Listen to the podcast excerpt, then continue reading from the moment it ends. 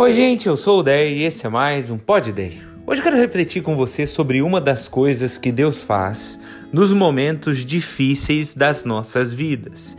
Deixa eu ler um versículo com você para te explicar o que eu quero dizer com isso. Salmo 73, 3 diz assim: Quando a terra treme com seus habitantes, sou eu que mantenho firmes as suas colunas.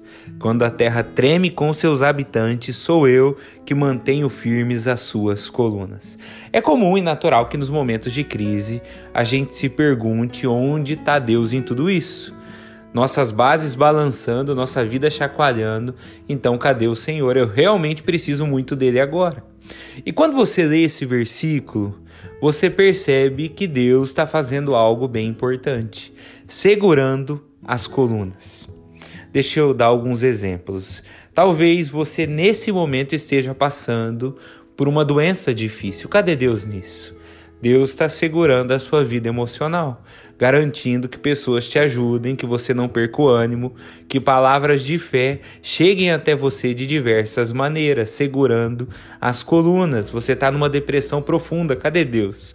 Zelando para que você não desista, aproximando amigos que insistem com você, dando sabedoria ao médico que te acompanha. Talvez seu trabalho não está rendendo. Cadê Deus? Gerando compaixão no teu chefe para que ele tenha paciência e te ensine, despertando em você vontade para ser melhor. Deus está te abençoando numa medida que nem você entende como que você ainda tem esse ganha-pão. Entende o que eu quero dizer? Ainda que a gente não veja, Deus continua agindo e fazendo os seus milagres. Quantas vezes na sua própria vida você nem sabia explicar como foi que aguentou tanto tempo numa crise, numa solidão, mas mesmo assim você aguentou e hoje consegue falar sobre isso. Deus segura as colunas. Quero terminar te lembrando de um detalhe da vida de José que fala muito ao meu coração.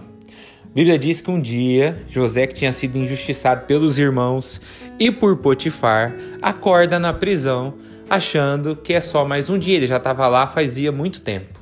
Mas não era só mais um dia na prisão, não. Porque Deus tinha mexido alguns pauzinhos, Faraó tinha sonhado sonhos perturbadores e o nome de José tinha chego até ele como alguém que poderia interpretar tais sonhos. José é chamado e numa reunião que deve ter demorado, sei lá, uma hora no máximo, julgando pelo tamanho da conversa, José, que entrou ali escravo e prisioneiro, sai dali livre, o segundo homem mais poderoso do Egito, o primeiro-ministro. Então não subestime o que Deus pode fazer em uma hora. Um dia você vai acordar achando que é só mais um dia, mas não é é o dia que Deus fez o que você nem imaginava que poderia acontecer, que te colocou onde você nunca pensou que poderia estar. Então não desanime. Essa é a minha oração por mim e por você hoje. Que a gente entenda que esse Deus que segura as colunas pode fazer muito mais. Que a gente fique firme, fiéis como José. E que no tempo certo Deus nos honre. Essa é minha oração, essa é minha fé por mim e por você. Tchau, tchau.